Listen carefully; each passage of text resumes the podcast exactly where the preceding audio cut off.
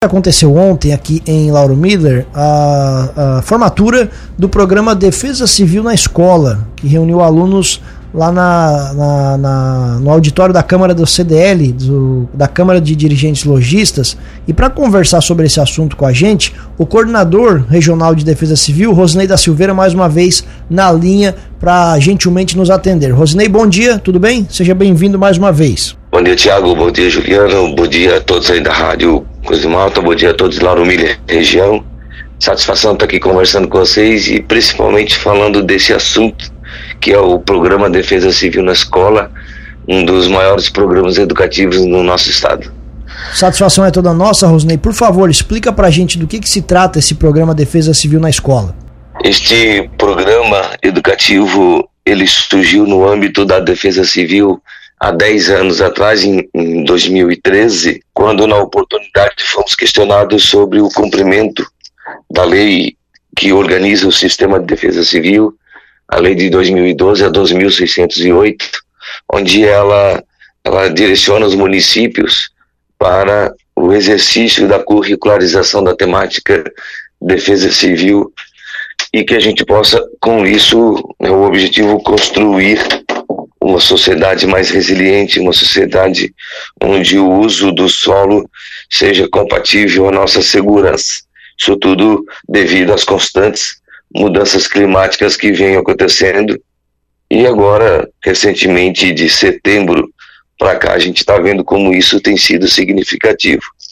Então, nesses 10 anos, a gente vem construindo no estado de Santa Catarina é, vem construindo esta, a gente chama de ecologias de aprendizagem, a partir do trabalho do próprio professor. Então, gente, um programa que inicia com aulas e treinamentos do, dos conceitos de o que é defesa civil e de como a sociedade deve olhar esta questão da autoproteção comunitária. E aí depois, então, a professora vai inserindo os conteúdos dentro das suas unidades curriculares. Iniciou em março e agora então a gente tem na escola em Lauro Miller, Visconde de Toné, Toné, desculpa, Visconde de Toné, 56 alunos e na Inani Cotrim, 15 alunos. E a gente realizou no auditório da CDL, ao qual a gente agradece o espaço, esse, essa cerimônia de formatura, que não é uma conclusão é uma cerimônia que é, apenas registra uma passagem aos objetivos do programa Defesa Civil na Escola. Né? Nesse ato, a gente forma o núcleo escolar de proteção e defesa civil, onde professores, gestores, funcionários e alunos formam o núcleo e com os coletes que nós celebramos a entrada deles, com esses coletes os alunos passam a projetar ações de proteção e defesa civil de maneira voluntária, comunitária, em suas comunidades. Rosnei, como funciona na prática esse programa? Ele é desenvolvido na própria escola? São os professores da escola que falam sobre o assunto? Como funciona de fato? Isso, então, é, em março, os professores e as escolas se inscrevem e iniciam esse processo de treinamento. Nós, da Defesa Civil de Santa Catarina, temos uma escola virtual, então lá em março inicia-se. E aí então, os professores vão, esses inscritos conosco, vão recebendo esses treinamentos e são os nossos multiplicadores na escola. E eles vão motivando professores de língua portuguesa, de história, de geografia, de ciências, de matemática, de artes, enfim, para que as unidades curriculares, aquilo que é estudado no dia a dia nas escolas, passam a inserir como paradidático ou como interdisciplinar ou como suplementar é, conceitos, conteúdos da defesa civil que levam o aluno a entender a ciência ligada à, à sua convivência na cidade e na comunidade. E aí, então, de março até outubro, ou às vezes até novembro, os professores, as professoras, elas vão realizando esse trabalho com os alunos em sala de aula. Nós, do Sistema de Defesa Civil, de vez em quando vamos às escolas para a gente fazer algum reforço alguma fala de acordo com as unidades das escolas. Tem também atividades são sugeridas e de acordo com o planejamento escolar, eles vão fazendo com o corpo de bombeiros, com a polícia, com o SAMU, etc. E, ou com mesmo a defesa civil é, municipal, como em Lauro Miller, esse, esse trabalho já vem sendo feito de outrora, as escolas municipais já fizeram isso anteriormente, inclusive foram personagens de Maruí foram é, é, recepcionados na Defesa Civil do Estado.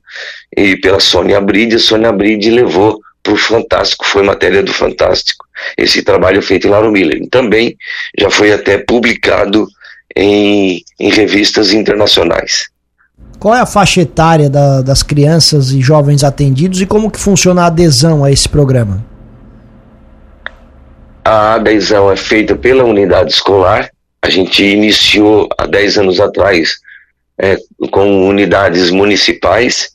Hoje nós já estamos estamos atendendo. A gente fez um acordo há dois anos atrás com a Secretaria de Estado da Educação, um termo de parceria técnico-científica, e também, então, a gente tem nos últimos dois anos uma intensificação das escolas estaduais, que hoje é o nosso maior número de pessoas inscritas.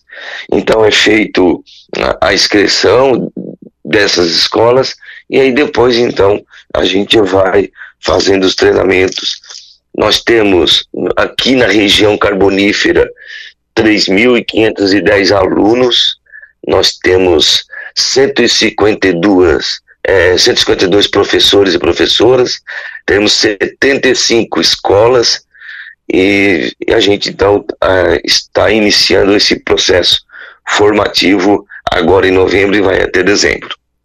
E qual é a faixa etária? Isso, é, e a faixa etária, então, é, são alunos que a gente atende do sexto e do sétimo anos. Isso é definido pela escola na hora da sua inscrição, ou sexto ou sétimos anos. Isso dá em torno de 12 a 14 anos de idade. Perfeito. Rosnei, mudando um pouco de assunto, as chuvas de ontem trouxeram muito transtorno aqui para nossa região? Não, apenas aqueles transtornos corriqueiros do excesso da chuva que vem estragando as vias públicas, as pavimentações, mas não temos muitas ocorrências registradas e relevantes em que ensejou o chamado da Defesa Civil do Estado e o que mais chamou a atenção foi em Imbituba. Lá em Imbituba, quedas de muros e alagamentos é que levou o atendimento do Corpo de Bombeiros e da Defesa Civil Municipal. Um outro ponto, Rosinei, outra situação ali da Serra do, do Rastro, aquele último deslizamento, há alguma coisa ainda que a Defesa Civil possa, possa fazer ou agora realmente só esperar as obras do governo do estado? Isso mesmo, o que nós estamos fazendo agora é um trabalho de monitoramento para ver se a situação de risco ela se expande ou se ela permanece. Então, até agora, a situação de risco ela permanece a mesma, a estrada está em meia pista e a gente então aguarda a definição da Secretaria de Infraestrutura, a qual também a gente já agradece aqui o pessoal técnico e o Ademir, que vem fazendo um trabalho de, de acompanhamento de, de excelência. Né, o serviço técnico, técnico da infraestrutura, pelas orientações, conseguiu deixar a estrada em meia pista para que a gente possa utilizar a rodovia.